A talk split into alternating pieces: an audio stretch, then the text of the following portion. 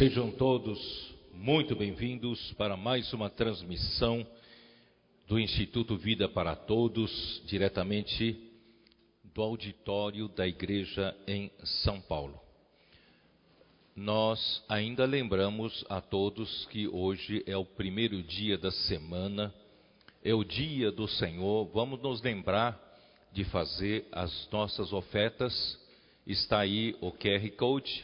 Você poderá né, fazer suas ofertas para a estância é minha, porque a estância está sem possibilidade de fazer eventos e precisa da nossa colaboração para mantê-la. Portanto, não se esqueça, aproveite hoje para fazer as suas ofertas para a estância e também missões no exterior, para nós suprimos os nossos missionários nos continentes né, além mar e também lembrar do próprio Instituto Vida para Todos, que está fazendo esse bom trabalho de transmitir esta mensagem para toda a terra habitada. E também lembre-se das suas, uh, das suas necessidades regionais, cada um tem uma região ou micro-região, tem as suas necessidades, seja uh, seja sócio do Evangelho ou outra espécie de necessidade. E também da sua igreja, né, na sua localidade, lembre-se também de fazer os, as ofertas né, de sua igreja. Muito bem.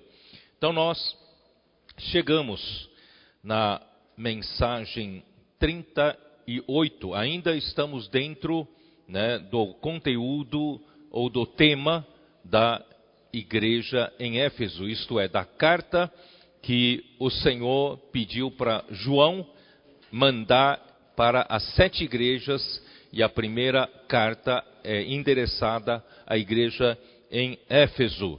E nós, na semana passada, nós começamos a falar um pouco desse encargo sobre a igreja desejável. No entanto, não consegui desenvolvê-lo bem, porque nós tivemos quatro testemunhos maravilhosos antes da mensagem dois sobre Avança Jovem, sobre o jovem saindo para pregar evangelho, e dois, um é sobre uh, que os, os irmãos de mais idade também aproveitaram lá em São Carlos para fazer também o Avança Sênior. Avança Sênior, né? Eu falei Avança Velho, não fica bonito, né? Então agora é Avança Sênior. E Agora, uh, e também né, o, o, o, AMI deu testemunho sobre a rede de cuidados ali sendo praticada, praticado na, no Cone Sul, na região de Foz do Iguaçu. E, infelizmente, né, a, a, os testemunhos uh, tiveram problemas, problemas com áudio, mas nós conseguimos recuperar. E quem não assistiu né, já está no site da, do Instituto Vida para Todos, vai na mensagem 36, estão ali quatro testemunhos que agora dá para entender né, uh, o, o seu áudio. Então, como não consegui desenvolver bem na semana passada, eu quero né, nessa nesta mensagem passar, antes de mais nada, de que a igreja é desejável. Deus ama o homem. Cristo ama a igreja. Nós precisamos ter isso na nossa mente claramente gravada que o Senhor ama a igreja. Deus ama o homem. A igreja é um objeto de desejo do Senhor e Deus sempre né, amou o homem e o homem foi criado de uma maneira muito especial. O homem foi criado, queridos irmãos, né, é, alguns podem dizer que eu estou exagerando, mas o homem foi criado para Deus amar como a sua esposa, a sua amada. Deus, o Deus Criador, ele criou o homem para que o homem pudesse ser a sua esposa. você vai dizer, mas que, como isso é possível, certo? Deus criador, né, de outra, né, é, de outro nível, como ele pode se casar com um homem, queridos irmãos? Então, na minha live de quinta-feira, eu lembrei é, de, do livro de Cântico dos Cânticos. Vocês se lembram ou não? Do Cântico dos Cânticos. Ali também fala né, do rei Salomão. Ele se apaixonou por uma moça do campo, né? uma camponesa, que não tinha nada que ver com a realeza não é isso? do palácio. Então, o rei Salomão tinha outro status e uma, né, uma, vamos chamar assim, uma provinciana, né, uma moça do campo, né, para não dizer uma caipira, certo? Não, não teria nada que ver com o rei no seu status, né, no palácio. Mas graças a Deus há essa figura. E o rei Salomão se apaixonou pela Sulamita, e a Sulamita, né, para que, que ele pudesse chegar ao nível da Sulamita, ele precisou se rebaixar. E até os campos onde a Sulamita estava, certo? Pastoreando o seu rebanho, cuidando né, das suas da, da, das suas videiras, dos seus, né, do, das suas, suas, plantações de, de, árvores frutíferas, certo?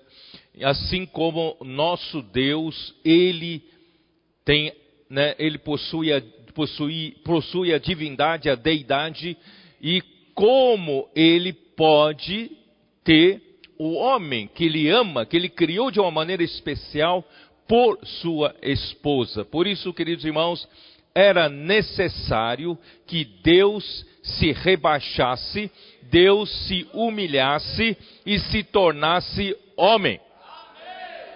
Ó oh, Senhor Jesus. Por isso, queridos irmãos, bom, vou, vou só citar alguns versículos de, do Cântico dos Cânticos, né? capítulo 1, versículo 5 ali mostra que realmente essa moça era uma moça do campo. Eu estou morena, versículo 5, estou morena e formosa, ó filha de Jerusalém, entre tantas filhas de Jerusalém, né, o rei se, se enamorou de mim. Como as tendas de Quedar, como as cortinas de Salomão, eu estou morena, queimada de sol. Não olheis para eu estar morena, porque o sol me queimou. Os filhos de minha mãe se indignaram contra mim e me puseram por guarda de vinhas, a vinha, porém, que me pertence, não aguardei. Dize-me, ó amado da minha alma, onde apacentas o teu rebanho? Onde o fazes repousar pelo meio-dia, para que eu não ande eu vagando junto ao rebanho dos teus companheiros? Eu quero apacentar é o teu rebanho. Tá? Aí o rei diz. Uh, se tu não sabes, ó mais formosa entre as mulheres, sai-te pelas pisadas dos rebanhos e apacenta os teus cabritos junto às tendas dos pastores, as éguas dos carros de Faraó te comparo, ó querida minha, formosas são as tuas faces entre os teus enfeites e o teu, e o teu pescoço com os colares, né? Enfeite de ouro te faremos com incrustações de prata. E assim vai, só para vocês entenderem esse clima de romance, que na verdade existe um clima de romance entre Deus e o homem. Existe um clima de romance entre Cristo e a igreja. Ele nos, ele nos ama, nos ama, tá?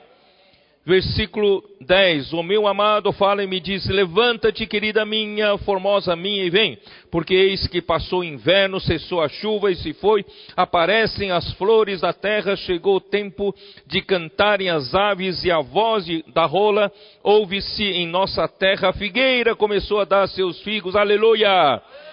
E as vides em flor exalam o seu aroma. Levanta-te, querida minha, formosa minha, e vem. Irmãos, aleluia! O, a figueira começou a dar figos em, nos nossos dias, né? E as vides começam a exalar seu, seu aroma, né? Pomba minha, e que andas pelas fendas dos penhascos, no esconderijo das rochas escarpadas. Mostra-me o rosto, mostra o rosto para o Senhor. Faze-me ouvir a tua voz, porque a tua voz é doce e o teu rosto amável, tá? Eu não vou ler mais tanta coisa, vou só terminar com ali no final, finalzinho, no capítulo último, 8, no versículo, a partir do versículo 6. Põe-me como selo sobre o teu coração, como selo sobre o teu braço, porque o amor é forte, como a morte, e duro como a sepultura, o ciúme. As tuas brasas são brasas de fogo. Queridos irmãos, o Senhor tem ciúme de nós. Quando nós passamos a amar outras coisas, o Senhor tem ciúmes de nós. São veementes labaredas. As muitas águas não poderiam apagar o amor, nem os rios afogá-lo. Ainda que alguém desse todos os bens da sua casa pelo amor, seria de todo desprezado. Por, portanto, queridos irmãos, eu queria partir desse. Eu não sei como mostrar, sabe? Não sei como dizer para vocês, mas o amor que Deus tem pelo homem, o amor que Cristo tem pela igreja, irmãos, é imenso, imenso, que enche o coração dele. Quando Deus fala da sua igreja, quando Deus fala do seu povo, quando Deus fala do homem, Deus demonstra um amor imensurável. Por isso, irmãos, nós precisamos entender que a igreja é objeto de desejo. Por isso a igreja em Éfeso era a igreja desejável, porque era a primeira igreja que surgiu aqui na terra. No dito em Pentecoste, quando Deus, o Pai né, cumpriu a sua promessa, mandou né, o Espírito Santo com o seu poder para iniciar, né, gerar a igreja, e assim começou a igreja de uma forma maravilhosa. Deus então usou os doze apóstolos, liderados por Pedro e por João, não é isso? Vocês sabem da história, não vou detalhar hoje. E depois o Senhor usou o apóstolo Paulo e nos levou a conhecer toda a economia de Deus da nova aliança, é ou não é?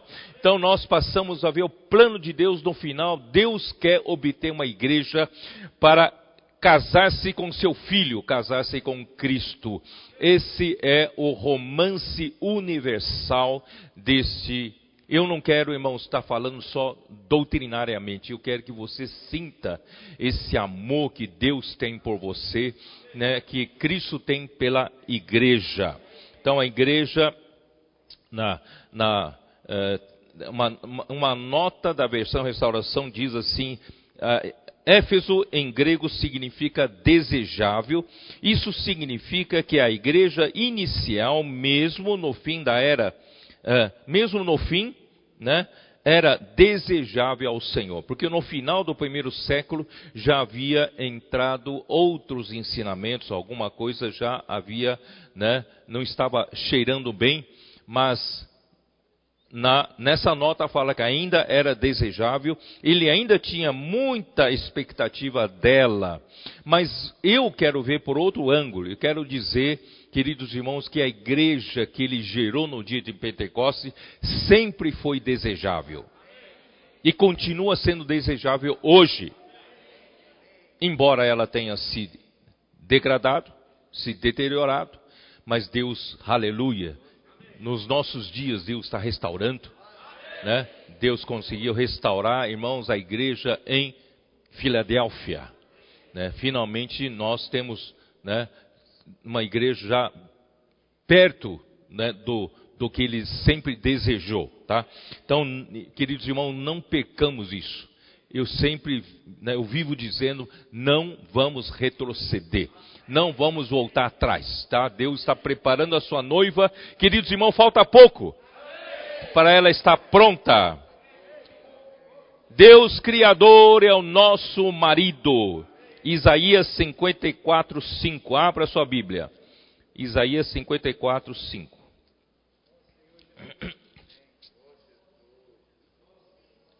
Porque o teu Criador é o teu marido. O Senhor dos exércitos é o seu nome, e o Santo de Israel é o teu redentor.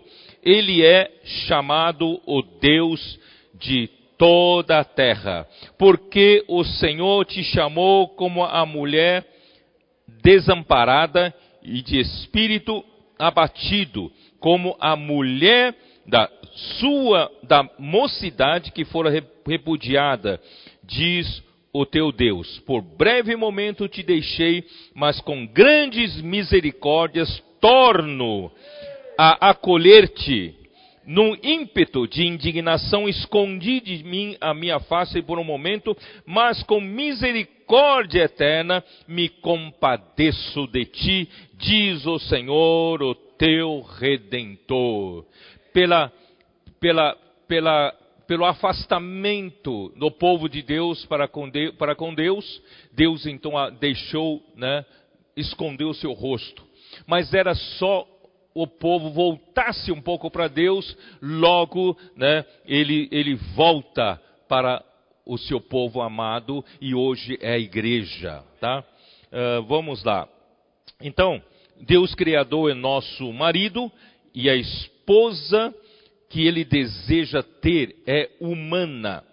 Para realizar o desejo do seu coração, Cristo esvaziou-se a si mesmo, de si mesmo como Deus. Dá uma olhada em Filipenses 2. Filipenses capítulo 2. Para ser possível esse romance, para ser possível esse casamento, foi necessário que Cristo esvaziasse. Capítulo 2 de Filipenses, versículo 5: Tende em vós o mesmo sentimento que houve também em Cristo Jesus, pois ele, subsistindo em forma de Deus, tá? Ele tinha a forma de Deus porque ele era Deus não julgou como usurpação o ser igual a Deus. Não era usurpação para ele ser igual a Deus, porque ele era Deus. Ele não estaria usurpando, mas ele não, ele deixou essa posição, esse status, para poder se aproximar do homem. Vocês entenderam? Então, uh, antes a si mesmo se esvaziou, se esvaziou da sua dignidade na posição de Deus, ele se rebaixou, se esvaziou para poder ser igual a nós. Chegou aos campos, né, para buscar essa camponesa que somos nós. Tá? A si mesmo, perdão, é, antes a si mesmo se esvaziou, assumindo a forma de servo, tornando-se em semelhança de homens e reconhecido em figura humana. O Verbo se fez carne e habitou entre nós, cheio de graça e de verdade ele se tornou em semelhança da carne pecaminosa, em Romanos capítulo 8, versículo 3, para poder ganhar-nos que vivemos ainda nessa carne. Para poder, irmãos, nos desposar. Tá? E a si mesmo se humilhou, por quê? Porque ele não poderia, o homem já havia caído. O homem se tornara um pecador, o homem precisava da redenção, porque sem derramamento de sangue não há remissão, o homem precisava da sua morte na cruz. E Cristo não titubeou, não hesitou duas vezes. Ele veio, se esvaziou, se humilhou na forma de servo, na forma de um homem, para morrer por nós, para morrer pela igreja, queridos irmãos. Olha a grandeza desse amor né? E assim mesmo se humilhou, tornando-se obediente até a morte. Irmãos, a morte foi vergonhosa, aquela morte sobre o madeiro, pendurado no madeiro, era um castigo vergonhoso do Império Romano. Mas ele sofreu, sofreu essa vergonha por nossa causa.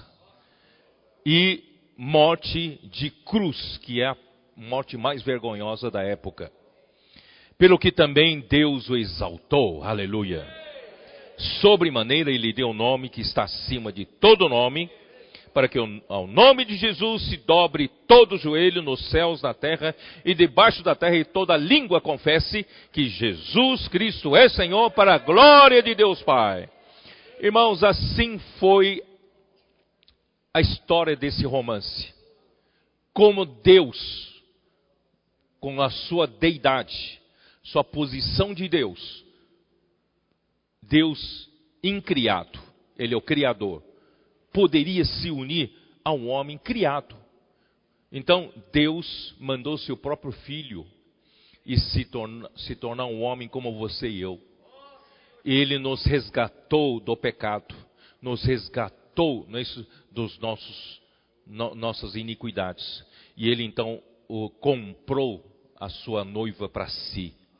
E agora ele o que? Ele morreu uma morte de cruz para poder conseguir a sua noiva, tá? Essa é a história, né? Na sua morte e ressurreição, Atos 13, 33, você já conhece muito bem esses versículos, né? Atos 3, 33 diz o que? Na sua ressurreição como homem, versículo 33, como Deus a cumpriu plenamente a nós, seus filhos, ressuscitando a Jesus, como também está escrito no Salmo 2: Tu és meu filho, eu hoje te gerei e que Deus o ressuscitou dentre os mortos para que jamais voltasse à corrupção. Dessa maneira, disse: Cumprirei a vosso favor as santas e, santas e fiéis promessas feitas a Davi. Irmãos, Deus ressuscitou a Cristo como homem Jesus Cristo morreu por nós, para nos resgatar para Deus, comprar para Deus, mas também ele ressuscitou por nossa causa. E na sua ressurreição, ele foi como homem gerado um filho de Deus. O filho primogênito de Deus. E como é primogênito, já prevendo que haveria os muitos filhos de Deus que entrariam né, para Deus juntamente com ele, tá? Então, queridos irmãos, isso está em Salmo 2, 7, isso também está em Hebreus 2, de 9 a 10. Eu não vou ler todas essa, essas histórias. Então, essa história é, é uma história de romance entre Deus e o homem para fazer o homem a sua noiva, a sua esposa. Então, ele precisava regenerar os seus eleitos humanos, introduzindo a divindade em sua humanidade. Isso está em 1 Pedro 1,3. Dá uma olhada. 1 Pedro 1,3. Ó Senhor Jesus. Eu espero que o Espírito possa fazer você ver esse amor grandioso que Deus tem por nós. Bendito Deus e Pai de nosso Senhor Jesus Cristo, que segundo a sua muita misericórdia, nos regenerou para uma viva esperança mediante a ressurreição de Jesus Cristo dentre os mortos. Ele foi gerado filho de Deus, Jesus Cristo homem foi gerado filho primogênito de Deus mediante a ressurreição e também mediante a ressurreição né, ele nos regenerou, ele nos fez nascer de novo. Hoje, queridos irmãos, nós não somos meramente seres humanos com a humanidade, com a natureza humana. Hoje nós temos a natureza divina. Deus nos alçou ao nível divino pela regeneração. Porque somente assim Deus consegue casar-se com o homem. O homem, o homem não, mas o homem que tem a vida de Deus, que é a natureza de Deus, consegue se unir a Cristo. Vocês estão entendendo? Então, essa é a história, tá? Versículo 23 também, 1 Pedro 1, versículo 23. Pois fostes regenerados não de semente corruptível, mas de incorruptível, mediante a palavra de Deus, a qual vive e é permanente. aleluia, mediante a palavra de Deus que um dia recebemos, a palavra do Evangelho, a palavra da verdade, e essa palavra veio e nos implantou uma semente. E essa semente, irmãos, nos regenerou para um ser divino. Eu não sou mais somente um ser humano, eu tenho a natureza divina dentro de mim pela regeneração. Porque uma semente incorruptível, de semente incorruptível, foi geminada dentro de mim. E eu tenho a vida de Deus. Aleluia. João 3,6, vocês já conhecem. João 3,6, como diz? Hã? O que é nascido da carne é carne, e o que é nascido do espírito é espírito. Nós nascemos da carne dos nossos pais, mas agora nós nascemos outra vez, nós nascemos do espírito e nós somos espirituais. Éramos carnais de nascimento, mas pela regeneração nós somos espirituais agora se tornou possível a união entre Deus e o homem. Amém. Aleluia. Ó oh, Senhor Jesus, então após a regeneração, ele transforma gradualmente, Romanos 12, 2, ele transforma gradualmente a, a alma né, dos que o buscam, nós somos seus buscadores. Você é ou não é seu buscador? Então ele está transformando a sua alma. Quem não o busca, não tem como ser transformado. Por isso, irmão, nós estamos aqui é porque nós somos seus buscadores. Nós, nós o buscamos e então ele está transformando a nossa alma e também até o nosso corpo será transfigurado, né? Para que todo o nosso ser, irmãos, todo o nosso ser, seja igual a Cristo em vida e natureza. Romanos 12, 2: E não vos conformeis com este século, mas transformai-vos pela renovação da vossa mente, para que experimenteis qual seja a boa, agradável e perfeita vontade de Deus. 2 Coríntios 3, 18. Vocês também já conhecem bem esse versículo. 2 Coríntios 3, 18. Como diz? E todos nós com o rosto desvendado, contemplando e refletindo, como por espelho, a glória do Senhor, somos transformados de glória em glória na Sua própria imagem, como pelo Senhor o Espírito. Irmão, Deus, Cristo não pode casar-se com uma igreja ainda feita por homens naturais ele só vai poder se casar com a igreja quando a igreja tiver realmente a mesma natureza, a mesma glória, a mesma transformação da alma. Deus está operando essa transformação da alma em nós. Uh, Filipenses 3:21. Dá uma olhada. Filipenses 3:21, que diz o quê? O qual transformará o nosso corpo de humilhação para ser igual ao corpo da sua glória, segundo a eficácia do poder que ele tem de até subordinar a si todas as coisas. Isto é, o nosso espírito já veio do espírito, certo? Deus soprou e produziu o nosso espírito. A nossa alma, Deus está transformando-a, colocando a natureza santa de Deus nessa alma, transformando a nossa alma. Então, um dia a nossa alma será totalmente como Deus é, em vida e natureza. E só que esse corpo ainda é um corpo físico, um corpo corruptível. Mas um dia na vinda do Senhor, nossos corpos serão transfigurados, né? Esse esse corpo de humilhação será igual ao corpo da sua glória. Aí que acontecerá? 1 João 3,2. O que, que vai acontecer? Amados, agora somos filhos de Deus e ainda não se manifestou o que haveremos de ser. Quer dizer, ninguém ainda sabe como é que nós vamos ser, como é que nós vamos parecer, porque nós vamos ser ser tripartido né, igual né, a Cristo.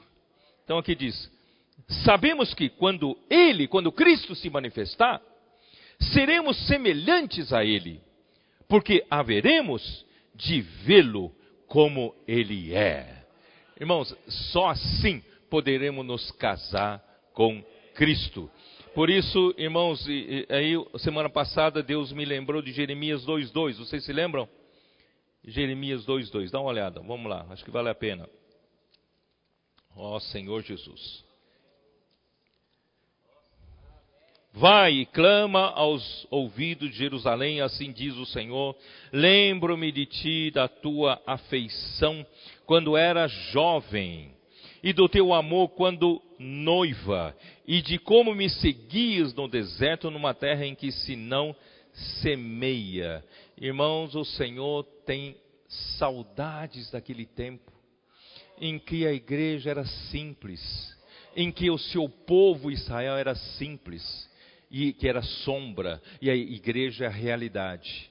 Irmãos, no começo nós éramos simples, mas irmãos, com o passar do tempo nós podemos nos complicar. Com o passar do tempo, aquele amor tão simples, tão puro, não é isso? Tão louco pelo Senhor, e com o passar do tempo, quem sabe, uma, assumir uma posição pode ter nos tirado da simplicidade. Né? Um, um elogio pode ter nos tirado da simplicidade, né? Uma ambição pode nos ter tirado da simplicidade, mas o Senhor tem saudades daquele primeiro amor. Irmãos, não vamos perder o primeiro amor pelo Senhor. Vamos continuar amando o Senhor como da primeira vez, né? Puro, o amor puro, o amor sincero, um amor louco que faria tudo pelo Senhor. Né, irmãos? Vamos fazer tudo pelo Senhor. Quando eu digo tudo, até tomar cruz pelo Senhor. Quando eu digo tudo, até negar a si mesmo. Não é? Não amar, né, a sua própria vida da alma, não amar a fama, não amar a posição na igreja, não amar, irmãos, ambicionar, né, ter qualquer cargo na igreja. Nós estamos aqui para amar o Senhor de uma maneira pura e simples. Nós fazemos tudo é por amor ao Senhor.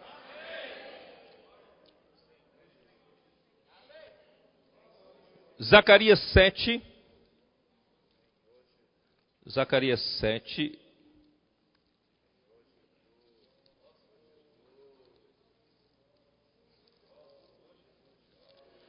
Quatorze, diz assim: Espalhei-o como turbilhão por entre todas as nações que eles não conheceram, e a terra foi assolada atrás deles, de sorte que ninguém passava por ela nem voltava. Quer dizer, a terra de Israel era uma terra desejada por Deus.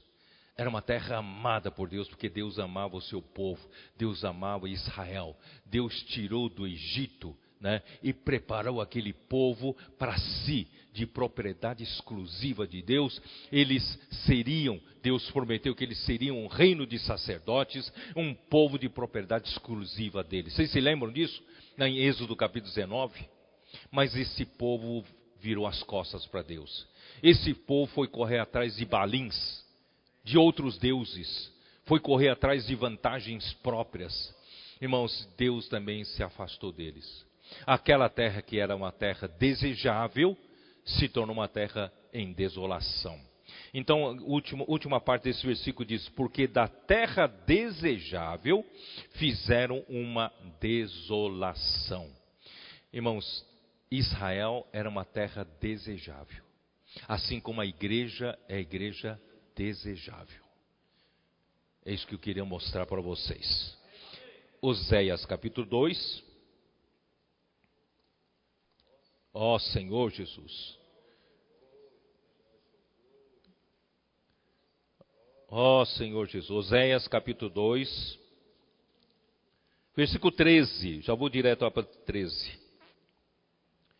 Castigá-la-ei pelos dias dos Baalins, nos quais lhes queimou incenso, e se adornou com as suas arrecadas e com as suas joias, e andou atrás de seus amantes, mas de mim se esqueceu, diz o Senhor. Vocês foram, foram, correr atrás de proteção própria, correr atrás de interesse próprio, vendo apenas coisas de, de perto, eram todos míopes, achando que aquilo ia dar vantagem para vocês, aquilo ia enriquecer vocês, aquilo ia dar segurança para vocês, e se esqueceram de mim. Eu que tirei vocês do Egito, vocês são a minha amada, vocês são a minha protegida, vocês são a minha desejada. Por que correr atrás dos balins? Vocês entenderam? Portanto, eis que eu a atrairei e a levarei para o deserto e lhe falarei ao coração. Irmãos, Deus hoje, nesta manhã, está falando ao nosso coração. Deus quer nos atrair de novo para Ele. O Senhor quer nos falar ao coração para que o nosso amor se volte para Ele aquele primeiro amor, aquele melhor amor, o amor puro, o amor louco pelo Senhor. Ó oh, Senhor Jesus. E lhe darei dali as suas vinhas e o vale de Acor por porta de esperança. Essa é a verdadeira porta de esperança, não é de Silvio Santos, tá? Será, será ela obsequiosa, como nos dias da sua mocidade, como no dia em que subiu da terra do Egito. Irmãos, Deus quer. Onde está aquela jovem? Onde está aquela noiva que amava, que confiava em mim totalmente cegamente? E por que agora se complicou? Por que agora se foi buscar atrás de outras vantagens? Irmãos, vamos nos arrepender se nós abandonamos o primeiro amor, vamos nos arrepender para voltar ao primeiro amor. Naquele dia, diz o Senhor, ela me chamará meu marido e já não me chamará meu barral. Ó Senhor Jesus. Uh, agora eu vou voltar a falar um pouco de Gênesis 2, pode? Nós já falamos né, da outra vez, então vou falar bem rapidamente. Gênesis 2.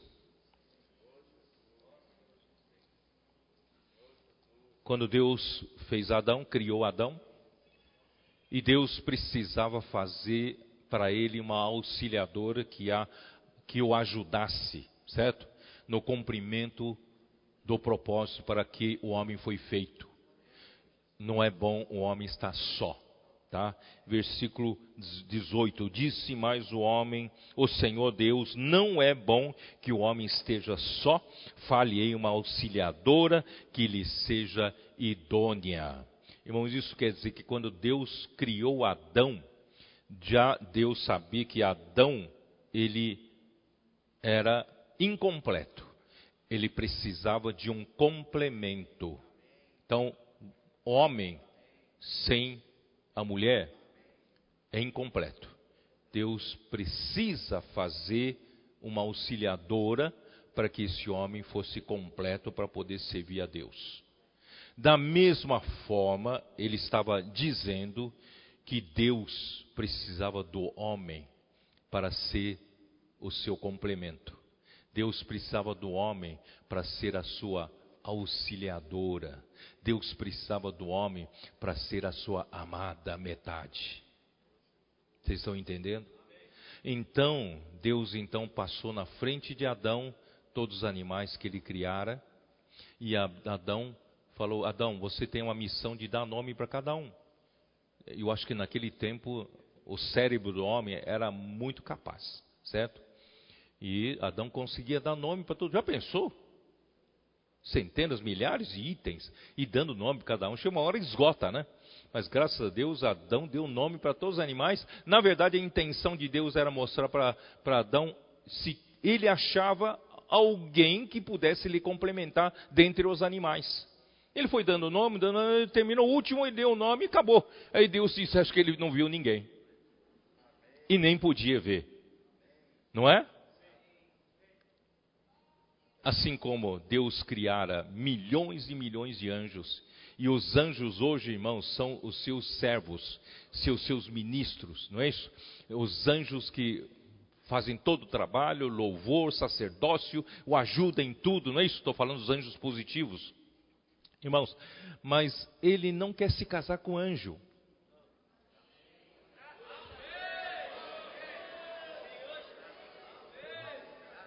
Ele não viu em nenhum anjo que pudesse lhe ser idôneo para lhe ser auxiliador. Então ele fez adormecer Adão, né? E tirou do seu lado uma costela, tá? Versículo 22: E a costela que o Senhor Deus tomara ao homem, transformou-a numa mulher e lhe a trouxe. Vou explicar depois o versículo 22. E aí o homem ficou empolgado, né? O homem, depois que viu todos os animais, ele não viu ninguém que pudesse ser só a mulher.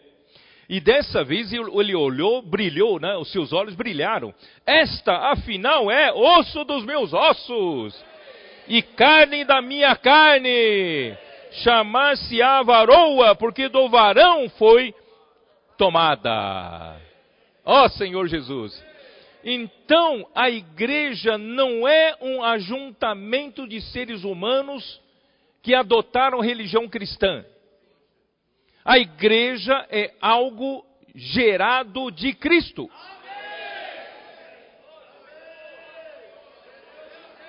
Vocês entenderam?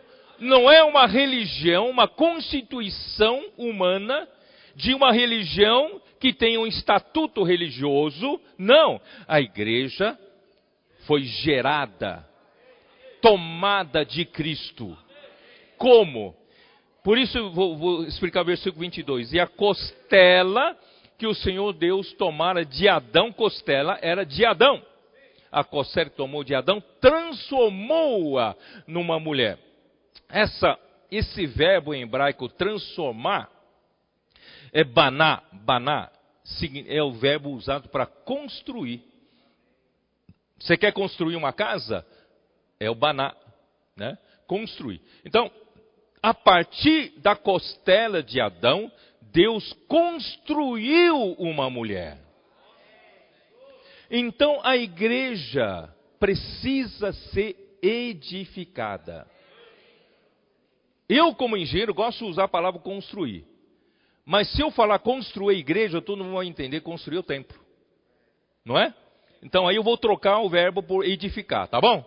Então, então Deus precisa tirar alguma coisa de Cristo para daí edificar a igreja como uma mulher, como seu complemento para casar-se com ele. Tá? Então lá em em, em João, né? É João 19. Dá uma olhada no Evangelho de João 19. Ó Senhor Jesus.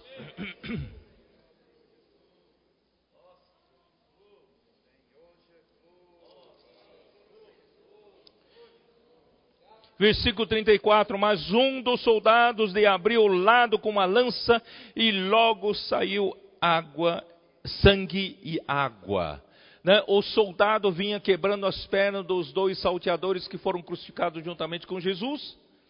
Mas quando chegou para quebrar as pernas de Jesus, porque não podiam deixar os, o crucificado vivo, porque estaria entrando no sábado.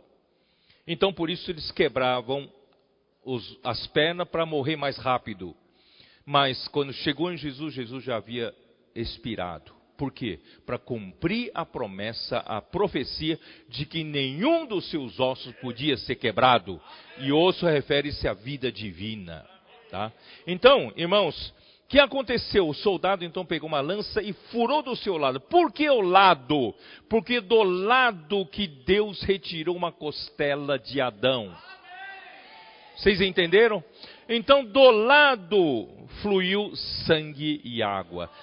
Sangue para a nossa redenção, para nos comprar de volta para Deus. Sem o derramamento de sangue não há remissão. Deus então fez Cristo adormecer, isto é, fez Cristo morrer. na cruz e do seu lado, o sangue foi derramado do seu lado, ele nos comprou de volta, redimiu-nos dos nossos pecados. Aquela camponesa toda suja agora foi redimida, foi trazida para Cristo toda limpa, toda resgatada. E não só sangue, irmãos, mas água fluiu do seu lado. E a água representa a vida eterna de Deus. Deus nos deu a vida eterna que nos regenerou. A igreja foi é, é, é feito pelos seres que foram regenerados pela vida de Deus. Então, a igreja não é uma entidade religiosa terrena. A igreja é, foi gerada pela morte e ressurreição de Cristo, comprado pelo, pela, comprada pelo sangue de Cristo e gerada pela vida de Deus. Vocês estão entendendo? E agora? Ele já fez o trabalho? Os quatro evangelhos terminaram, certo? Eu estou falando toda a história dos quatro evangelhos, tá? E ele morreu, ressuscitou. Ele falou: espera em Jerusalém, não é isso? Espera em Jerusalém. Fiquem lá esperando, aguarda a promessa do Pai. Vai vir do alto o poder do Espírito Santo. E então, no dia de Pentecostes, a igreja foi gerada.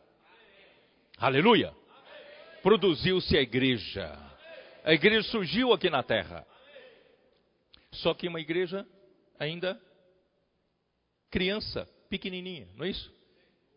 Precisa ser edificada. Vocês estão entendendo? Precisa edificada. Então vamos rapidamente para Mateus 16. Mateus 16.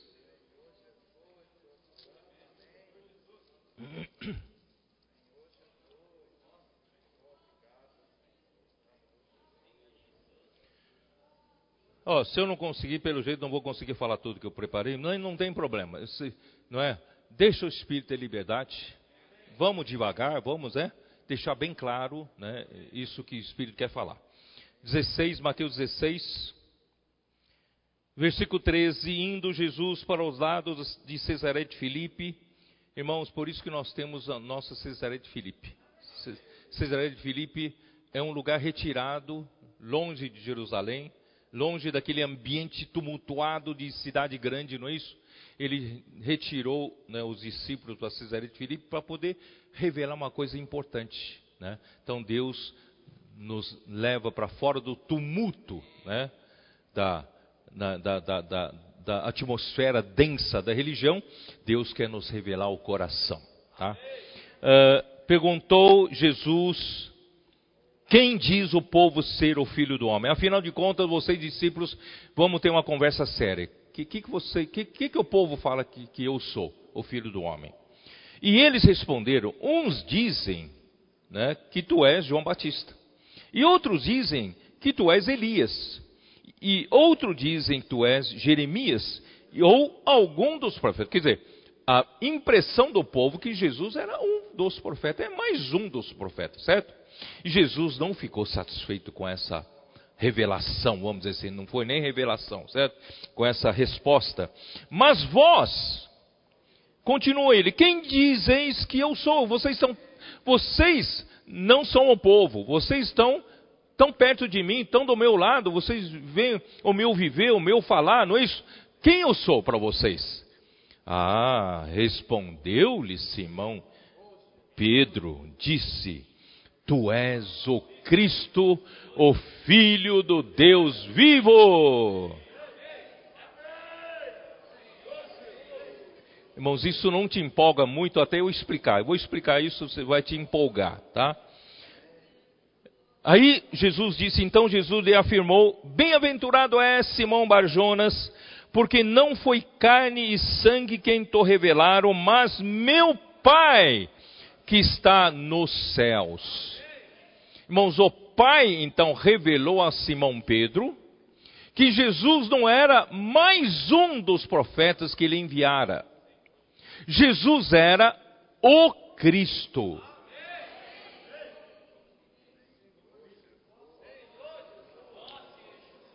Eu vou dizer para vocês o seguinte: a Eva surgiu da costela de Adão, não falei isso? E Deus precisou, né, fazer com que aquela costela passasse por um processo de construção para se tornar uma Eva, certo? Para se tornar Eva. Então, a igreja foi gerada de Cristo, no, né? quando Cristo morreu na cruz, saiu sangue e água, mas a igreja precisa passar por um processo de construção, de edificação. Certo? E todo edifício, irmãos, esse edifício aqui, precisa de fundação. Eu estou falando já como engenheiro civil. Toda, todo edifício que você quer que o edifício não tenha problemas, você precisa construir uma boa fundação. Uma fundação mal feita pode comprometer toda a estrutura. Sabia disso? Você, faz uma, você não dá valor para a fundação, constrói uma casa, começa a rachar aqui, começa a rachar ali, afunda aqui, afunda ali e condena-se a estrutura. Por isso, irmãos, a fundação é extremamente importante numa construção, numa edificação, no edifício. Portanto, então, irmãos, Deus precisava edificar a igreja. Deus precisava construir a igreja, não é construir templo. Construir a igreja, então, primeiramente precisa, precisava lançar os alicerces o fundamento da casa ou a fundação da casa. E a fundação da casa, irmão, por um lado, é Cristo. 1 Coríntios 3, Paulo não fala assim? Ah, vamos lá, vamos ler. Ah, hoje hoje eu vou, vou devagar, pronto. Vou, vou, ficar, vou ficar correndo não. Senhor Jesus. 1 Coríntios 3, Paulo fala da, da construção, né? Uh, Paulo fala assim. Versículo 10. Segundo a graça de Deus que me foi dada, lancei o fundamento como prudente construtor, e outro edifica sobre ele. Porém, cada um veja como edifica. Tá? Então, o fundamento foi lançado. A fundação foi lançada. Esse fundamento foi, que foi lançado é o que? É Cristo. É Cristo. Tá? E Efésios 3.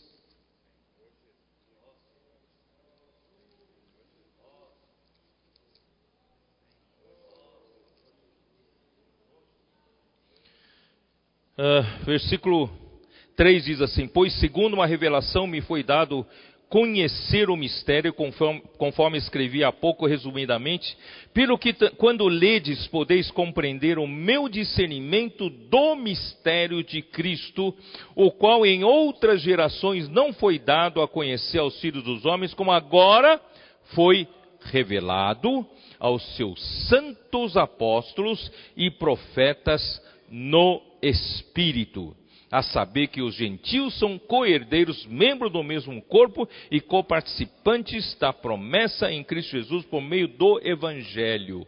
Irmãos, que já é o fundamento que Paulo lançou era Cristo. Sobre isso, irmão, ninguém tem dúvida. Tem dúvida? Ninguém tem dúvida. Mas, no sentido prático, como é que você edifica em cima de Cristo? Eu fiquei pensando nesses dias. Fundamento é Cristo. Aleluia. Fundamento da igreja é Cristo. Mas na prática, o que quer dizer isso? Fica um pouco teórico, não fica? Fica um pouco doutrinário. Fundamento de Cristo é a igreja. É, o fundamento da igreja é Cristo. Aleluia. Estamos edificando sobre Cristo. Mas, no sentido prático. Por isso que Mateus 16, ali fala que Logo depois, né, que o Pai revela a Cristo a Simão, a Cristo a Simão Pedro, tu és o Cristo, o Filho do Deus vivo. Aí, versículo 18, então, Cristo fala sobre a edificação.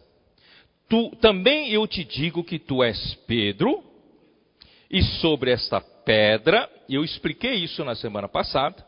Tu és Pedro, esse Pedro aqui é Petros, Petros, tá? Significa uma pedra, uma pedra, um homem pedra, né? uma pedra separada, isso, isso está na, na nota de uh, João Ferreira, do, do, do, do King James atualizado, se pode ver na nota, fala que essa, essa palavra em grego Petros significa uma pedra separada, uma, um homem pedra, tá? Pode ver lá na nota. E sobre esta pedra, essa pedra, irmão, já é fundamento, já é fundação, não é isso? Sobre esta pedra edificarei a minha igreja, e essa pedra, irmãos, é Petra, é diferente do Petros, tá? Essa pedra é Petra, e essa essa palavra grega em é, Petra significa um leito rochoso. É uma rocha onde se constrói um edifício. Vocês entenderam? Então, esse sobre essa pedra não se refere a Cristo. Não, perdão, não se refere a Pedro. Então, né, por isso que entenderam que a igreja era edificada em cima de Pedro, por isso que Pedro se tornou o primeiro papa e os demais seriam os seus sucessores. Isso é, está errado. Então, o, o, sobre quem, sobre que essa, essa igreja é edificada? É sobre essa rocha. E essa rocha é o fundamento, é a fundação dessa casa. E essa fundação já disse, em 1 Coríntios 3, é Cristo. Mas, como se aplica isso? Aí você precisa do que Deus revelou. Deus Pai revelou a Pedro essa fundação é a revelação do Pai que é Cristo e o Filho do Deus vivo. Não sei se você entendeu. Entendeu? Sabe por que isso é nossa fundação? Sabe por que isso é fundamento? Não meramente teórico.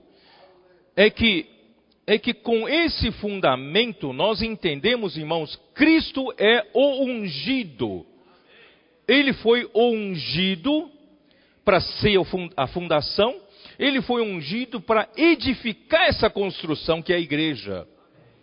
Ele foi encarregado, ele foi comissionado, por isso que é Cristo, é ungido. Cristo vai edificar a igreja.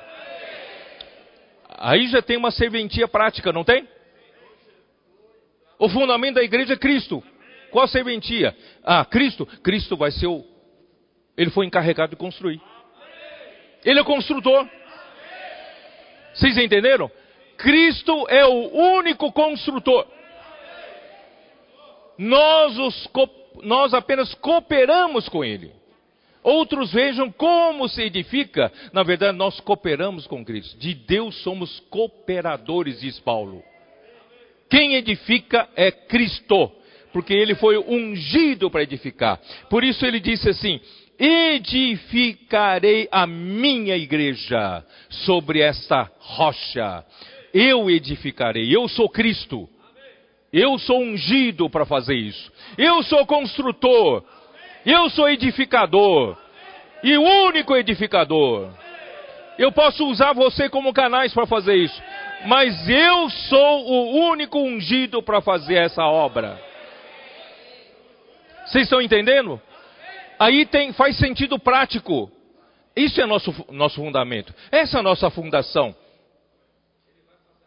Cristo é o único. Cristo é vamos dizer assim, tem uma obra. Cristo não só é a fundação, e Cristo é o construtor. Cristo é o arquiteto. Cristo é o projetista. Cristo é o construtor, certo? Aleluia, nós temos construtor. Tu és o Cristo. E o Filho do Deus vivo, o que, que é? é onde vai produzir material para construção. Numa construção você precisa de engenheiro, precisa de arquiteto, construtor, não é isso? Para executar a obra. Mas se você não tiver matéria de construção, como é que você vai construir a casa? De onde vem o material de construção? Tu és o filho do Deus vivo. Irmãos, essa vida do Deus vivo, que é a vida eterna, quando o homem crê o homem recebe essa vida pela regeneração. Não é? Então, esse homem que recebe essa vida como regeneração, se torna uma pedra como Pedro era, Petros, uma pedra para edificação. E essa pedra é viva. Não é isso que fala, acho que em 1 Pedro 2, é isso? Dá uma olhada. Dá uma olhada. 1 Pedro 2. Ó oh, Senhor Jesus.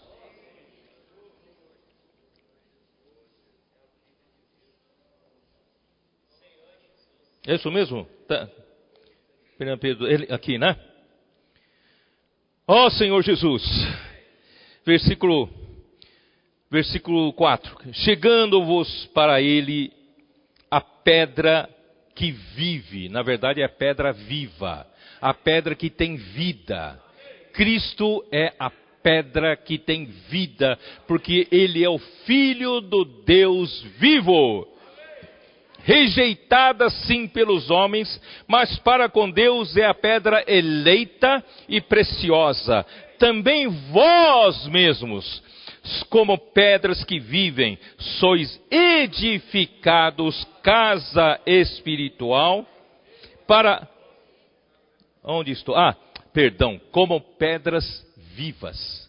Aqui fala como pedras que vivem, na verdade são pedras vivas, pedras que possuem vida, porque Cristo vai edificar a igreja com a vida de Deus, porque Ele é o Filho do Deus vivo, Ele tem a vida do Pai, Ele tem a vida eterna do Pai, que Ele transmitiu para nós, quando cremos em Jesus, nós nos tornamos pedras que têm vida.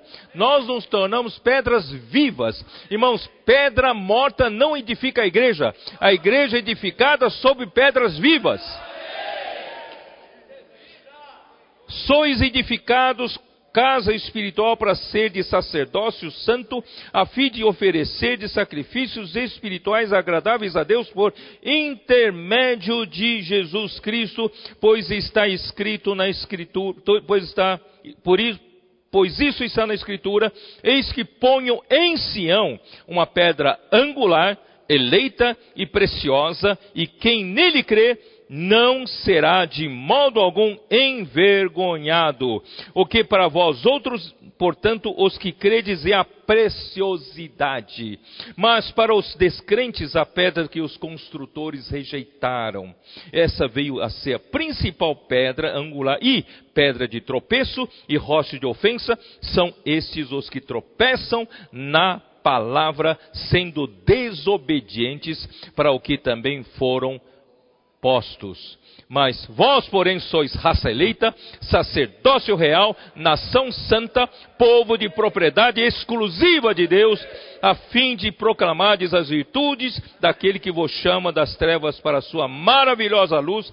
Vós sim que antes não erais provo, povos, mas agora sois povo de Deus que, e não tinhais alcançado misericórdia, mas agora alcançastes misericórdia.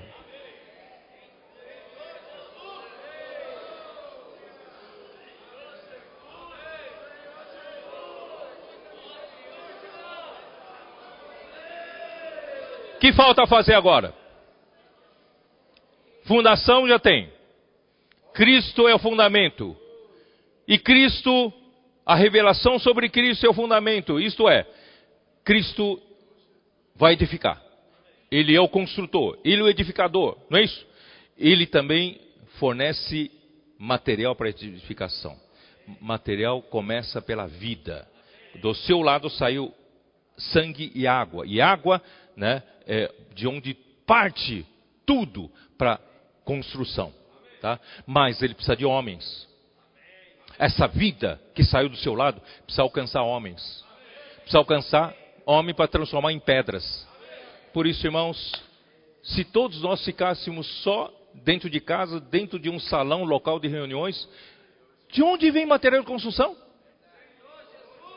Por isso, irmãos, nós precisamos ir pregar o evangelho. Por isso que no final de Mateus, no final de Mateus, não é isso? Fala, ide, fazei discípulos de todas as nações, batizando-os em nome do Pai, do Filho e do Espírito Santo, ensinando-os a guardar tudo que você ensinado. Eis que estarei, estou convosco todos os dias das, da, da, até a consumação do século. Então a nossa missão e a comissão, irmãos, é buscar material. Vamos buscar material? Se a igreja fosse apenas um seminário, só estudando a Bíblia, estudando a Bíblia, não tem ninguém para buscar material, irmãos, os edificadores vão edificar com que material? Então, irmão, por isso nós precisamos sair. Os comportores dinâmicos estão fazendo esse trabalho maravilhoso. Né? Avança jovem, fazendo esse trabalho maravilhoso, se unindo, se juntando as suas forças nas ruas, também pela via digital, que não pode sair, pela via digital, alcançando muita gente. As irmãs, as conectadas. Os irmãos, parece que agora tem homens conectados também, né? E avança sênior, né? Irmãos, aleluia. O SEAP, graças ao Senhor, os nossos, o SEAP de Lorena, ficam muito contentes. SEAP de Lorena, irmãos, em pouco tempo produziu, né? Eu pensei que eram três equipes, na verdade, na segunda-feira passada tivemos uma reunião, não só as três equipes permanentes que já estão aí trabalhando, além da, da equipe do PAC, certo? Mais três outras equipes. Até em Campo do Jordão tem uma equipe de, não é nem juniores, são é, é, é, de adolescentes.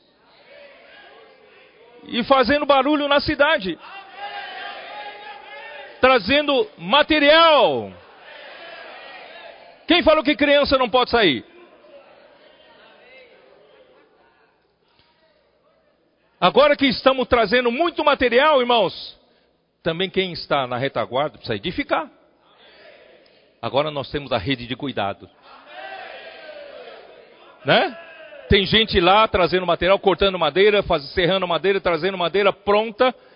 E aqui na retaguarda estamos recebendo. Recebendo e nós estamos montando. Irmãos, Todos os irmãos e irmãs podem participar dessa construção. Por isso que Ageu, né? Era, era Ageu que fala trazer madeira? Cadê? Hein? Vamos lá, Ageu. Senhor Jesus.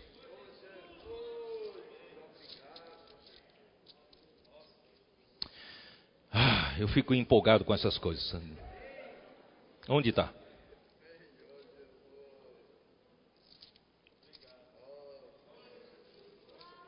Onde está isso? Ah, está aqui. Capítulo 1, versículo 7. Assim diz o Senhor dos exércitos, exércitos considerai o vosso passado. Subi ao monte. Para de, para de construir casa uma melhor que a outra. As casas apaineladas, com painéis, molduras, decoração cheio de né, materiais preciosos, caros, tal, para sua própria casa. Vamos construir a casa do Senhor. Subir ao monte, né? Subir ao monte, trazei madeira, edificai a casa, e dela me agradarei e serei glorificado, diz o Senhor. Irmão, se nós edificarmos a igreja, Deus é glorificado. Deus é glorificado. Ó oh, Senhor Jesus. Versículo 6, capítulo 2, versículo 6. Pois assim diz o Senhor dos Exércitos: ainda uma vez, dentro em pouco farei abalar o céu, a terra e o mar e a terra seca. Farei abalar todas as ações e as coisas preciosas de todas as nações virão e encherei a glória desta casa, diz o Senhor dos Exércitos. A minha é a prata, meu é o ouro, diz o Senhor dos Exércitos. A glória dessa última casa será maior do que a a da primeira, diz o Senhor dos Exércitos, e nesse lugar daria paz, diz o Senhor dos Exércitos. Irmão, o Senhor quer edificar essa casa, que é a igreja. Bom, infelizmente, na edificação, nós nos deparamos com os problemas do homem. Deus precisa nos transformar. Nós ainda possuímos carne, possuímos o velho homem, a velha criação, que na edificação precisamos estar edificados uns com os outros, precisamos servir juntos uns com os outros, começa a haver conflitos. Conflitos interiores e conflitos com os outros. Não é? Alguns amam a posição, outros correm atrás de holofote, outros correm atrás de interesse próprio. Cada um cuida do que é seu próprio interesse. Paulo diz em Filipenses 2. Ninguém o tem de igual cuidado, como Timóteo, que realmente cuida dos interesses de Cristo Jesus. Irmãos, com o passar do tempo a gente perde a simplicidade, passa a correr atrás de, de posição, de cargo, né? de outros interesses. Que o Senhor nos faz arrepender dessas coisas. Vamos voltar para a simplicidade. Né? Primeiro, no começo era conceito forte do, do judaísmo, eu falei isso, né? E depois várias coisas começam a minar a igreja. Inveja, rivalidade. Tem ou não tem isso? Ah, aquela irmã está sendo mais usada. Aquele irmão o Senhor está né, abençoando. Irmãos, começa a haver invejas, rivalidades, contendas, ciúmes, né? aí promove interesse pessoal, sectarismo, aí perdemos a sinceridade e, ó Senhor Jesus, essas coisas aconteceram muito e o amor pela posição, o amor pela, pela, pelo cargo e foram geraram muitas competições na igreja, muita falta de unanimidade, unidade, e isso foi minando a igreja, levando a igreja para baixo. Cadê a igreja gloriosa que Deus queria? Até agora a igreja não foi edificada totalmente. Por isso, irmãos, vamos voltar para a simplicidade. Irmãos, esquece se o Senhor está usando um ou outro para levar sua obra adiante, certamente você tem espaço para participar. Não tenha ciúmes de quem está na frente. O Senhor tem espaço para todos. Tem ou não tem? Basta a gente ser simples, irmãos. Se eu recebi um talento, você fiel num um talento o Senhor me encarregou. Se eu recebi dois talentos, você fiel nos dois talentos o Senhor me encarregou. Se eu recebi cinco, eu preciso me dar, dar conta, né, um dia para o Senhor, dos cinco. Então, irmãos, vamos ser simples. O que o Senhor te entregou para fazer, seja fiel. Não ambiciona o que o outro está fazendo. Irmãos, e tudo isso vai nos minando, não é? Vamos servir ao Senhor com simplicidade, com esse primeiro amor puro, sincero diante do Senhor. Então, irmãos, qual é a solução para esses problemas que entraram na igreja, que danificaram a igreja? Irmãos, por isso que essa, essa noite eu pus como título. Qual é o título? Apocalipse 2, versículo 7, como diz. Qual é a solução para Deus finalmente ter uma igreja gloriosa, hein? Qual é a solução? Primeiro, vamos lá, peraí. Antes de entrar, entrar lá, vou, vou, eu, tenho, eu tinha que ler Efésios 5, não tem jeito. Eu queria pular, mas não tem jeito. Efésios 5 tem que, tem que ser lido. Ó Senhor Jesus, Efésios 5, versículo 25. Maridos, amai vossa mulher, como também Cristo amou a igreja, e assim mesmo se entregou por ela Irmãos, Cristo amou a igreja a tal ponto que deu tudo que tinha, deu a sua própria vida, se entregou pela igreja. E para que a santificasse, o objetivo de Cristo ter morrido pela igreja é santificar a igreja. Porque no homem natural não tem como Cristo casar-se com a igreja. Precisa nos santificar. Para que a santificasse. Mas qual é o processo de santificação, irmãos? não é jejuar 40 dias, 40 noites para ficar santo. A santificação, irmãos, vem pela palavra. Aqui diz o quê? Para que a santificasse, tendo-a purificado por meio da lavagem da água pela palavra. Você quer que a igreja seja santificada? Você quer ser santificado? Irmão, não é só zelar para não pecar. Quanto mais a sua atenção está a zelar contra os desejos da sua carne, mais ela vai ficar grande. Ele vai ficar grande, o desejo vai ficar grande. Vocês já perceberam ou não? Muitos que lutam na carne, contra a carne, né? irmãos, quanto mais você luta, né? aquele, aquele pecado parecia que estava adormecido, né?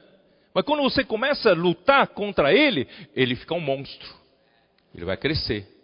Aí você vai ser dominado por aquele monstro.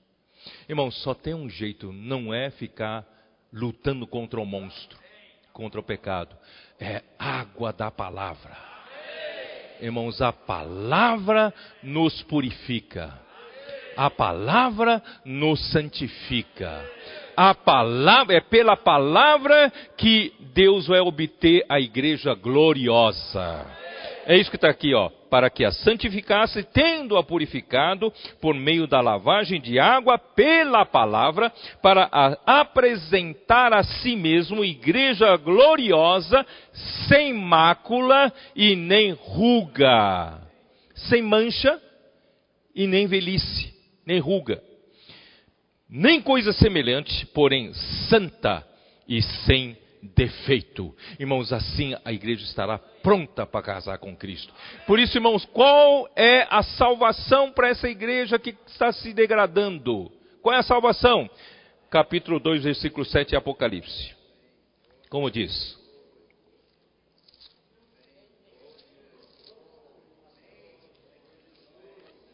Quem tem ouvidos, ouça o que o Espírito diz às igrejas. Esse é o remédio. Essa é a solução. Porque muitos cristãos, por falta de ter pureza no coração, não têm ouvidos para ouvir o que o Espírito diz às igrejas. Ouvem superficialmente. Ouvem de mau gosto. Senhor Jesus, a partir de hoje, irmãos, a igreja precisa ter sensibilidade, pureza, sinceridade para ouvir o que o Espírito está falando às igrejas. Se você continuar lutando contra o que o Senhor está falando para as igrejas, você vai ficar sem ser santificado, sem ser purificado, né? Você não vai fazer parte da noiva das bodas do Cordeiro de Apocalipse 19. Você vai fazer, claro, vai fazer parte da Nova Jerusalém, mas do galardão, do milênio, das bodas do Cordeiro, você não vai participar. Por isso, irmãos, não é melhor hoje a gente ser lavado pela palavra? Saber que o Senhor está, o Espírito está fazendo, está falando com as igrejas já falamos que o Espírito, em Gênesis 24, o, Espírito hoje é aquele servo de Deus que está administrando os bens de Deus, está administrando a igreja, administrando esse tempo da era do Espírito, dos sete Espíritos. O Espírito administrando. Então o Espírito, ele tem pressa. O Espírito está falando com a igreja. E imagina o pecado grande se você desprezar ou falar do Espírito. Né? Então vamos lá. Ó oh, Senhor Jesus. Eu vou mostrar para vocês que é a palavra profética, que é profetizar. Porque parece que formou-se um conceito, né? Palavra profética, falamos tanto palavra profética, Alguns até têm um pouco de ojeriza com essa, esse termo. Ah, estão falando muito da palavra profética. Eu vou dizer para vocês, ah, alguns, né, nós estamos falando de palavra profética, palavra fundamental. Vou dizer para vocês, tudo na verdade tem a mesma origem. Não tem essa separação, na verdade, palavra profética e palavra fundamental. Eu vou explicar um pouco para vocês. Tá? Uh, Romanos 12, dá uma olhada. Romanos 12. Romanos 12.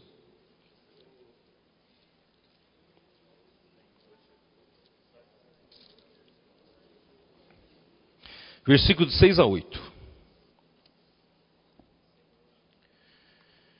Tendo, porém, diferentes dons segundo a graça que nos foi dada, se profecia, seja segundo a proporção da fé. Aqui então tem a profecia. Guarda bem isso. Se profecia, começa pela profecia.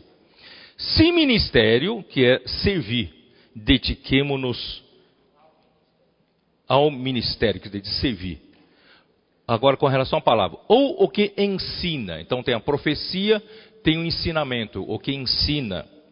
Esmere-se no fazê-lo. Terceiro, ou o que exorta. Faça com dedicação. Depois vem contribuir, que é ofertar, tá? Vem presidir, que é administrar a igreja, tá?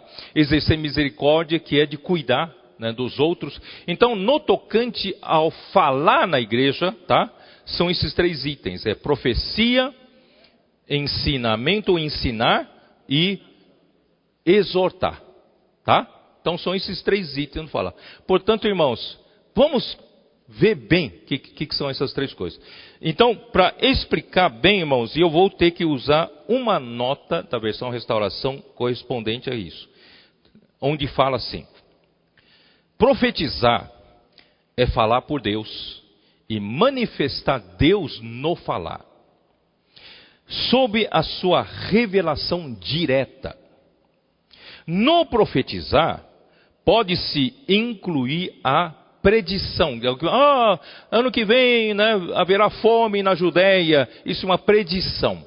Então, no profetizar pode haver a predição. Mas não é o aspecto principal da profecia mencionadas aqui. Quando fala que se profecia, não se refere principalmente a predizer o futuro, mas refere-se a falar por Deus e manifestar Deus no falar pela, pela revelação direta de Deus. Tá? Profetizar traz a revelação de Deus para a igreja, o corpo de Cristo. Irmãos, é o que deve estar acontecendo todas as semanas. O profetizar traz revelação de Deus para a igreja, o corpo de Cristo. É ou não é que está acontecendo? 1 Coríntios 14, 4, você pode ler depois, para que a igreja, o corpo de Cristo, seja edificada. É para edificação. Esses três, estes três, a profecia, o ensinamento e a exortação que eu falei, certo? Esses três, relacionam-se uns com os outros e coordenam-se entre si. Não são estanques. Não, são estanques. não eu só ensino. Né? Eu, eu exorto né, eu ensino o que eu quero, eu exorto no que eu quero, no que eu estou vendo, né, eu dou, profetizo, não, profecia uma coisa, né, ensinar é outra coisa, exortar é outra. Não, são as três coisas entrelaçadas, relacionadas entre si. O que profetiza fala do que recebeu como revelação direta de Deus. Irmão, vocês não sabem como é difícil para eu e o Esdras falar aqui ele na sexta-noite e eu no domingo. Vocês não sabem o peso da responsabilidade. Para preparar uma mensagem, irmãos, eu não posso preparar, eu já disse isso, pelos meus conhecimentos bíblicos. Eu preciso buscar o Senhor para saber o que o Senhor quer falar. Agora você imagina essa viver em constante temor e temor, tremor, perguntar para Deus, Deus, o que o Senhor quer falar? Às vezes, irmãos, rapidamente o Senhor já me dá uma indicação. Mas às vezes não. Às vezes busco por três dias, quatro dias, cinco dias. Ainda não estou claro do que o Senhor quer falar. Vocês entenderam? Então, para falar uma, uma palavra de revelação sob a revelação direta de Deus, irmãos, não é pelo conhecimento do homem, não é pelo que eu sei falar pela minha eloquência, irmão, longe do homem querer falar que essa palavra vem de Deus pela sua eloquência. O Senhor tenha misericórdia em nós. Então, irmãos, passo por três momentos. O primeiro momento de concepção da palavra. Eu fico buscando o Senhor para saber o que o Senhor quer falar. Segundo momento, o Senhor então me mostra o que o Senhor quer falar. Segundo momento é de gestação. Fico ali buscando o Senhor e produzindo gestação. E o terceiro momento que é agora, é o parto. Eu estou falando com vocês, na verdade, estou dando um parto, dando uma luz aquilo que foi concebido, gestado e agora está saindo. Irmãos, isso é uma revelação que vem da sob a revelação direta de Deus. Portanto, irmãos, não é qualquer um pode falar, não, eu estou falando em nome de Deus. Tem que tomar muito cuidado. Então, aí, irmãos, essa é a origem de todo falar de Deus. Por isso digo, irmãos, todo falar vem daí. Tá? Então, ó, ó, presta atenção. O que profetiza fala do que recebeu como revelação direta de Deus, e o que ensina, instrui os outros não com base na revelação direta, porque ele não teve revelação direta. Se vamos entender? Ele é um mestre, mas ele não recebeu a revelação direta. O profeta recebeu. Então ele, mas ele tem que ensinar no que o profeta falou. Ele não pode ensinar seus, as suas próprias coisas ele precisa ensinar no que o profeta, que sob a revelação direta de Deus falou, ele tem que ensinar aquilo. E o que exorta, o faz segundo o falar direto sobre a revelação de Deus do profeta e o ensinamento que é segundo essa revelação. O que exorta vem depois do profeta e ensinamento. Vocês estão entendendo? Então, irmãos, tudo parte, na verdade, da mesma coisa. O que, que é a palavra fundamental? A palavra fundamental procedeu, começou da palavra profética. Tem alguma palavra fundamental que não seja a palavra profética? Por isso eu não gosto dessa, dessa definição estanque. Palavra profética, palavra fundamental. Porque toda palavra fundamental veio da palavra profética. Veio da revelação direta de Deus. Só que tem palavras que, proféticas que têm uma validade maior em termos de princípios. Os princípios espirituais, né, em alguma porção da palavra, são mais perenes, mais permanentes. Então, se torna nosso fundamento. Por isso que nós chamamos de palavra fundamental. Mas ela procedeu da palavra profética. Por isso, irmão, não fica defendendo uma coisa e outra, porque tudo vem da mesma, da mesma fonte. Vocês estão entendendo? A palavra profética é profeta que recebeu a revelação sob a revelação direta de Deus. Então quem ensina tem que ensinar o que o profeta falou. E o que exorta tem que também exortar segundo o que o profeta falou e o que o mestre ensinou. Tá? Esses três tipos de falar são para edificação do corpo, eles ministram o suprimento de vida aos santos para que cresçam juntos pela palavra de Deus. Não são minhas palavras, então, nessa nota, tá bom? Então, Apocalipse 1:1, a revelação de Jesus Cristo que Deus lhe deu para mostrar aos seus servos as coisas que em breve devem acontecer e que ele, enviando por intermédio do seu, seu anjo, notificou ao seu servo João. João recebeu a revelação direta de Deus, só João. Os demais servos não podem reivindicar. Eu também recebi revelação direta de Deus. Deus não deu para você. Agora, João revelou e deu para os servos. E os servos são aquela, aquele vaso e os condutores para alimentar o candelabro. Então, esses servos, irmãos, recebem da revelação direta de Deus pelos profetas e alimentam fielmente de uma forma idônea, 2 Timóteo 2,2. Idônea a igreja, essa palavra que Deus deu sob revelação direta de Deus. E assim a igreja vai prosperar, irmãos. Só que é complicado. Porque o profeta, Deus usa um homem. Quando Deus escolheu a Moisés, a sua irmã Miriam e o seu irmão Arão eram mais velhos do que Moisés. eram até mais eloquentes de Moisés, e se queixaram que Moisés tomara uma mulher cozita. Vocês se lembram da história? Só que o, o problema no coração não era essa, esse. O problema era que, por que só Deus, Deus só fala por Moisés? Então eles, em, em Números 12, versículos 7 e 8, vocês podem ler, eu não vou ler por causa do tempo. Então, eles falam assim, mas Deus também não fala por nós? A palavra profética também é só por ele? Não é por nós, não é por mim também, eu também falo. Aí, Senhor, o que, que o Senhor falou para eles? O Senhor falou assim: Se há profeta entre vocês, eu lhes falo por sonhos, por visões. Mas não é assim com o meu servo Moisés, que é fiel em toda a minha casa. Boca a boca falo com ele. Claramente, isso quer dizer revelação direta. E não por enigmas.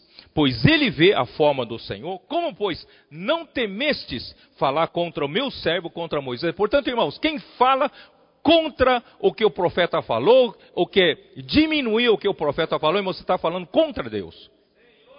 Imediatamente a Miriam pegou lepra.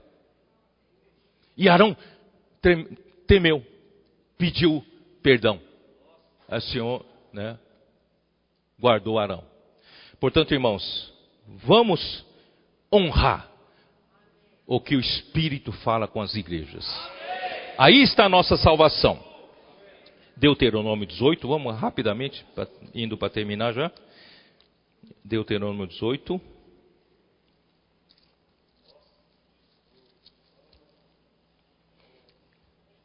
Quinze diz assim: O Senhor teu Deus se suscitará um profeta no, do meio de ti dos teus irmãos, semelhante a mim, Moisés, e ele a ele ouvirás. Esse outro profeta semelhante a Moisés era Jesus. Versículo 18: Suscitar-lhes-ei um profeta no meio dos seus irmãos, semelhante a ti, em cuja palavra porei as minhas palavras, e ele lhes falará tudo o que eu lhe ordenar. Quer dizer, nem Jesus tinha liberdade de falar suas próprias palavras. Jesus tinha que falar tudo que o Pai puser na sua boca para falar. Portanto, irmãos, para falar uma palavra profética, a gente vive em temor e tremor. De todo aquele que não ouvir as minhas palavras, aqui não fala não ouvir as palavras de Jesus, não ouvir as minhas palavras, que eu lhe falar em meu nome, disso lhe pedirei conta. Quer dizer, quem tem ouvidos, ouça. Se você não ouvir, Deus vai pedir contas para você. Porém, o profeta, que presumir falar alguma palavra em meu nome, eu também falo. Arão e Miriam, Deus também não fala por nós. Se alguém presumir falar em nome de Deus, que eu lhe não mandei falar, ou o que falar em nome de outros deuses, esse profeta será morto. Mas é sério isso. Se disseres no teu coração, como conhecerei a palavra dos que o Senhor não falou? sabe que quando esse profeta falar em nome do Senhor e a palavra dele não se cumprir, irmão, a palavra da profecia que vem sob a revelação direta de Deus tem que se cumprir. Tem que ter confirmação. Segunda Pedro 1 fala da palavra profética confirmada, uma vez confirmada. Vocês lembram daquele versículo? Irmãos, a palavra profética tem que ser confirmada. Aí vem de Deus. Se não é de Deus, irmãos, despreza. Esse não é profeta. Entendeu? Então, esta, nem se não suceder como profetizou, esta é a palavra que o Senhor não disse. Com soberba a falou. Tá? E não tenhas temor desse profeta, porque eu não mandei falar. Eu tenho outros versículos, eu vou terminar com Amós 3. Vamos lá? Amós 3.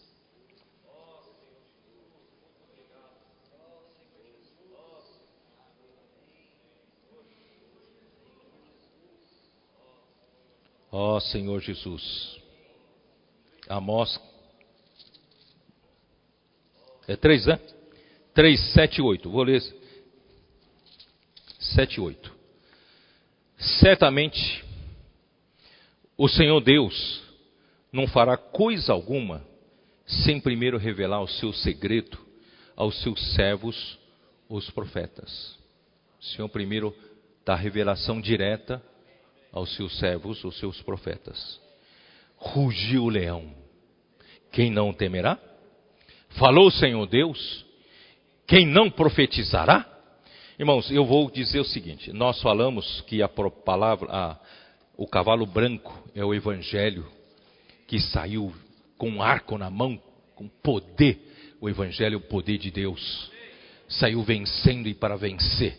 E eu tenho falado muito para os irmãos que esse evangelho, irmãos, é um leão enjaulado enquanto você fecha a boca. Quando você abre a boca e deixa escapar a palavra, posso orar por você? Você abriu a porta da jaula. Aí esse leão escapa. Quando o leão escapa, não precisa mais protegê-lo. Precisa correr atrás dele. Sabe? Porque ele fará o seu trabalho. Irmãos, a palavra profética é a mesma coisa. A palavra que o Senhor falou é um leão. O leão rugiu. Quem não profetizará? E por isso, irmãos, o leão vai fazer o trabalho de tornar a igreja gloriosa.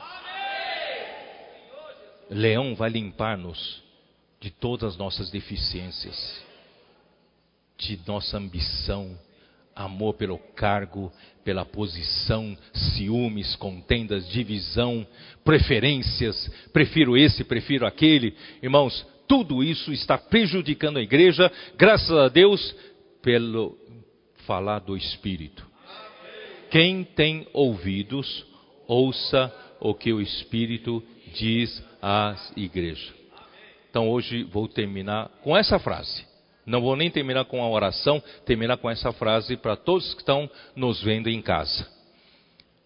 A salvação nossa, para que Deus tenha um dia mais cedo a noiva preparada, ataviada para Cristo, vem desse versículo, Apocalipse 2, versículo 7. Quem tem ouvidos, ouça o que o Espírito diz às igrejas. E Deus seja louvado. Amém.